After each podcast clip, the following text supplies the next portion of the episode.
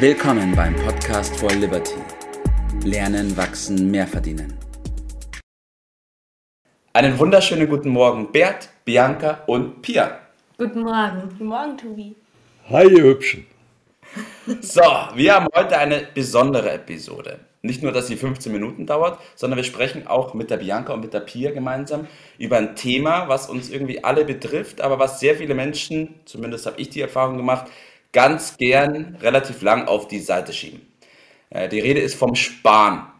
Und ähm, Bert, ich will gleich mal mit dir beginnen.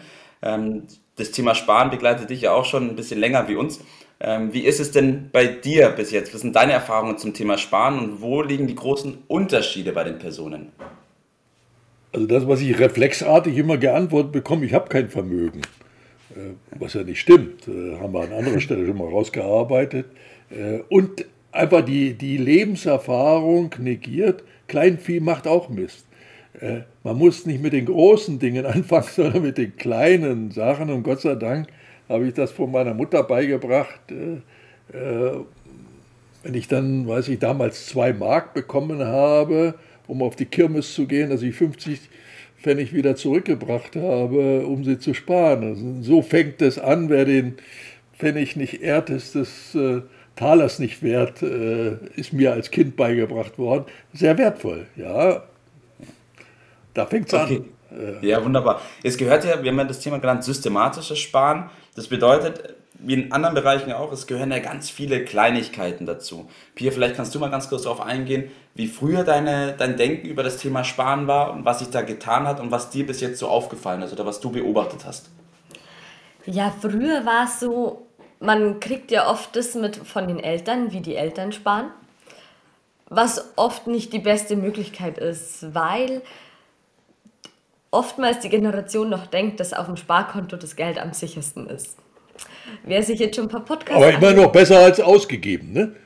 Das schon. Ja. ja, wer sich schon ein paar Podcasts angehört hat, der weiß, dass das nicht der beste Ort dafür ist. Und auch so Kleinigkeiten, also wie Kleinvieh macht auch Müll, kann ich nur bestätigen.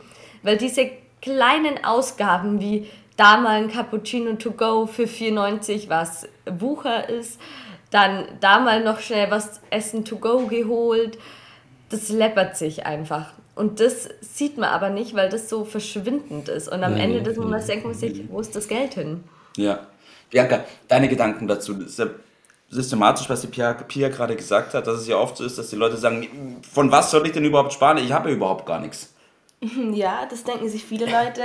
Und es ist tatsächlich so, am Anfang des Monats kriegt man sein Gehalt und denkt sich, ja, wow, ich habe genug Geld, dann kann ich mir das ja locker leisten, diese Kleinigkeit. Und wenn ich mir das gekauft habe, kann ich mir das auch noch kaufen. Und dann kann ich mir da drüben auf der anderen Seite von der Straße die Kleinigkeit auch noch nehmen, weil ich habe ja gerade Geld bekommen. Und dann schaut man sich um, bekommt einen riesen Schock, wenn man auf sein Konto schaut, weil nur noch 10 Euro drauf sind oder was weiß ich. Und dann hat man natürlich nicht genug Geld, um da was auf die Seite zu legen. Muss ich mal eine Zwischenfrage stellen? Äh, also das Geheimnis, um mit diesen Dingen, die du gerade ansprichst, fertig zu werden, ist ein Haushaltsbuch. Führt ja. ihr sowas? Ja?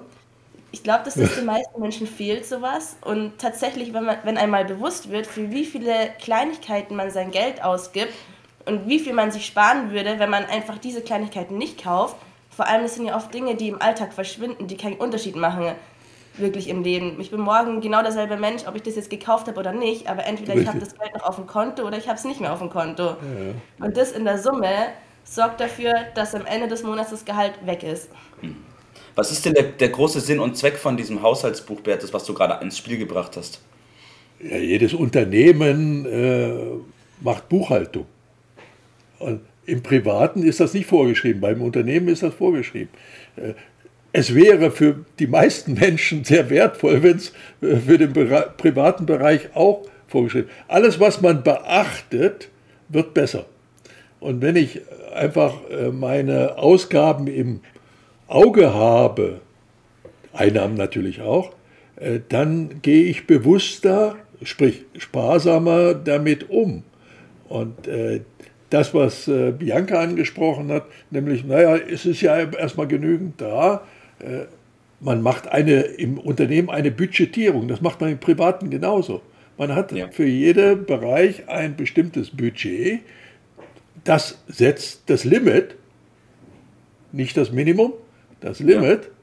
Und äh, dann kommt man viel, viel leichter äh, dahin, wenn ich bedenke, wie viel, wie wenig Geld ich also als junger Mensch da zur Verfügung hatte und hatte trotzdem immer noch was übrig. Mhm. Ja, das äh, war aber das Ergebnis äh, eines etwas anderen Verhaltens, dass ich jede Ausgabe damals notiert hatte. Ich weiß noch, wie es genau aussah, diesem kleinen Notizbuch, da das aufgeschrieben habe. Und man kriegt auch den Blick oder die, die Motivation, ja. die Einnahmen zu erhöhen. Und da gibt es immer Möglichkeiten. Ja. Und das ist beides zusammen, bringt dann schon was zusammen, ja. Jawohl. Ich will dieses Thema gleich nochmal vertiefen, Bert, was du da angesprochen hast mit dem Haushaltsbuch. Weil es ist eben nicht davon abhängig, wie viel ich jetzt schon verdiene, ähm, sondern es ist von dem Verhalten abhängig. Und Pia, vielleicht kannst du nochmal darauf eingehen, wie es bei dir früher war. Ich weiß, dass du es jetzt führst. Ähm, vielleicht kannst du auch nochmal darauf eingehen, wie es jetzt ist und wie, das, wie der Unterschied in deinem Denken war, aber auch auf deinem Kontostand. ja, also der Kontostand vor dem Haushaltsbuch war eher so im Minusbereich. Ähm, oh. aber da muss ich mich ganz ehrlich ähm, outen. Ich bin enorm viel essen gegangen, habe enorm viel Geld für so vergängliche Dinge ausgegeben.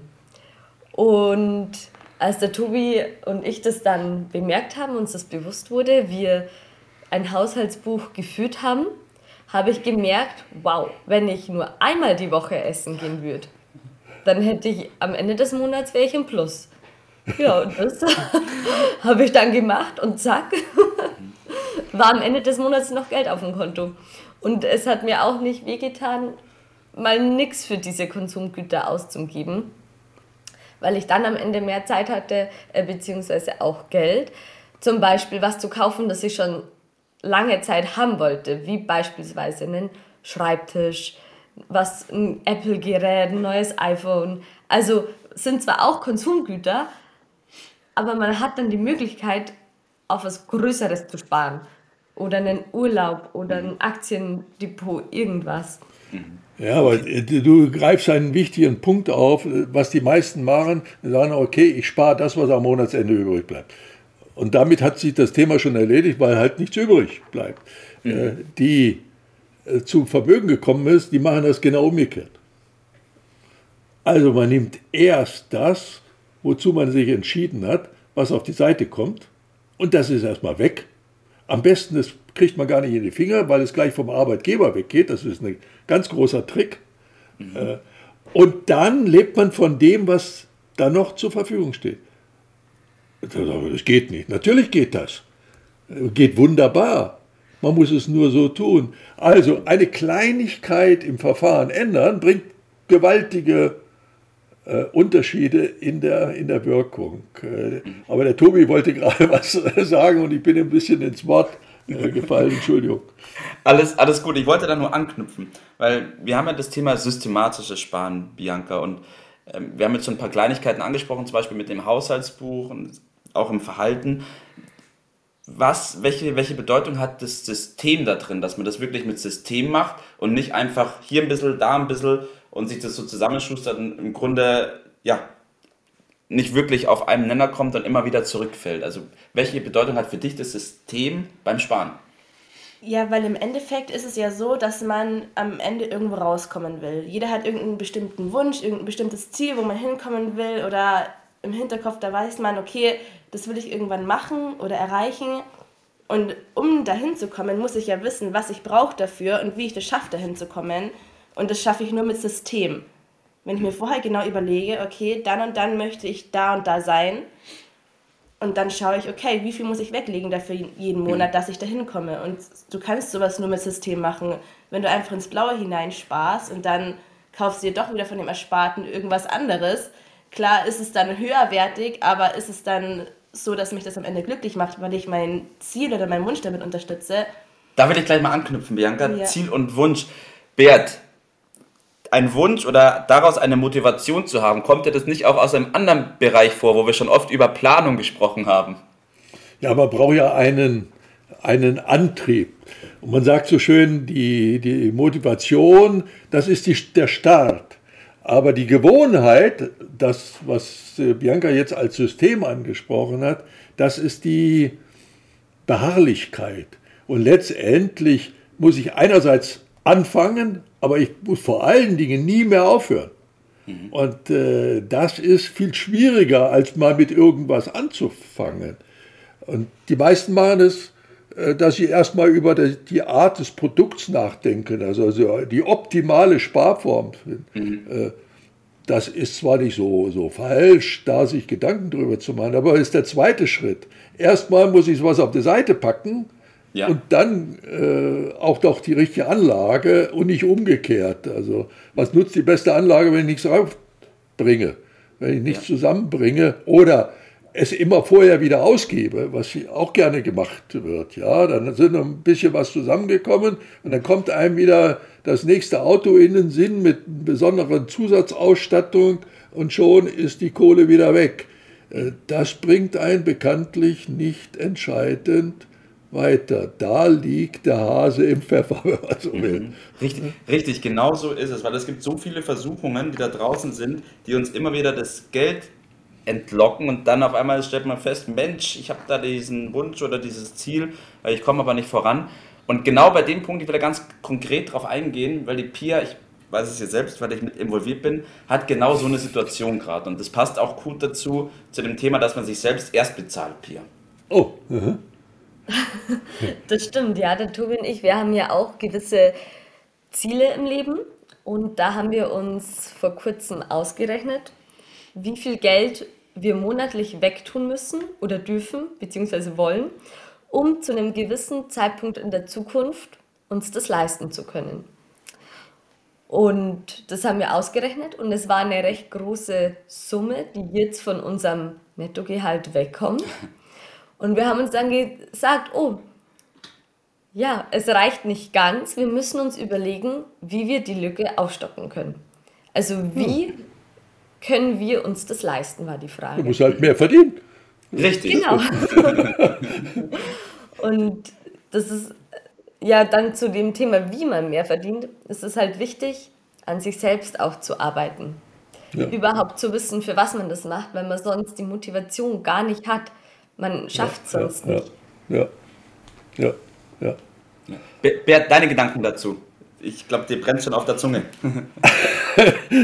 also du willst gleich den, den, den Generaltipp hier von mir äh, haben, wenn ich das richtig äh, verstehe. Ja, also sich so ein bisschen die Flausen aus dem Kopf zu schlagen, so mit dieser einen großen Sache und dann habe ich mein Glück gemacht und der Klassiker, also dieser Lottogewinn oder die grenzgroße Beförderung, äh, vergiss es.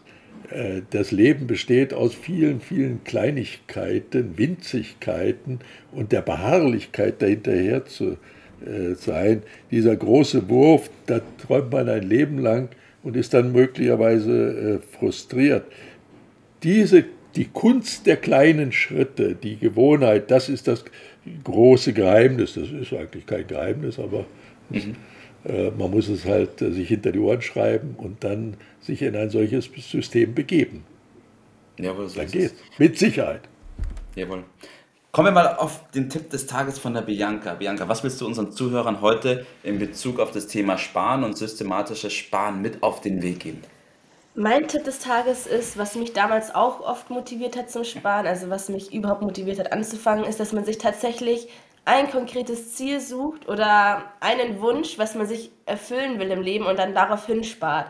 Denn es jedes Mal, wenn du diesen Kaffee oder diesen Labello oder bei Maggie nichts kaufst, geht in die Kasse da rein, dass du dahin kommst irgendwann. Deshalb such dir einen Grund, warum du sparst und dann hab das auch immer im Kopf, wenn du dir diese Kleinigkeiten kaufen willst. Super Tipp, danke dafür. Pia, du darfst gleich weitermachen. Mein Tipp ist ähnlich. Es ist wichtig, sich zu überlegen, wofür man das Geld ausgibt und das dann auch zu bewerten. Am besten ist dafür eben das Haushaltsbuch geeignet. Da hat man schriftlich stehen, für was man das Geld ausgibt. Dann bewertet man das, ob das einen seinen Zielen näher bringt oder nicht. Und dann passt man das Verhalten im nächsten Monat an. Wunderbar. Weil ich will da noch ganz kurz anknüpfen. Bevor ich was verändern kann, muss ich mir bewusst werden, wie es jetzt im Moment ist. Weil sonst weiß ich überhaupt nicht, wo ich anknüpfen soll. Bert, dir gebühren heute die letzten Worte an unserem Podcast. Ich bin gespannt, wie du sie wählst.